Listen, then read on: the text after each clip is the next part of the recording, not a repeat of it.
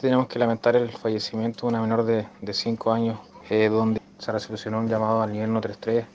el cual indicaba que una menor de 5 años eh, estaba siendo trasladada de urgencia hacia el al hospital de Puerto Octay. Lamentablemente, tras varios minutos de, trabajo por parte del, de personal de, del área de la salud, no se logró recuperar la, la vida de esta menor, eh, constatando su, su muerte. Este hecho eh, sucedió en lo que es población Playa Raquel, lo que se dio de cuenta al fiscal de turno quien dispuso que concurriera personal de la CIA de Carabineros de Osorno a trabajar en el sitio del suceso y poder establecer la, las circunstancias en las cuales ocurrieron estos lamentables hechos.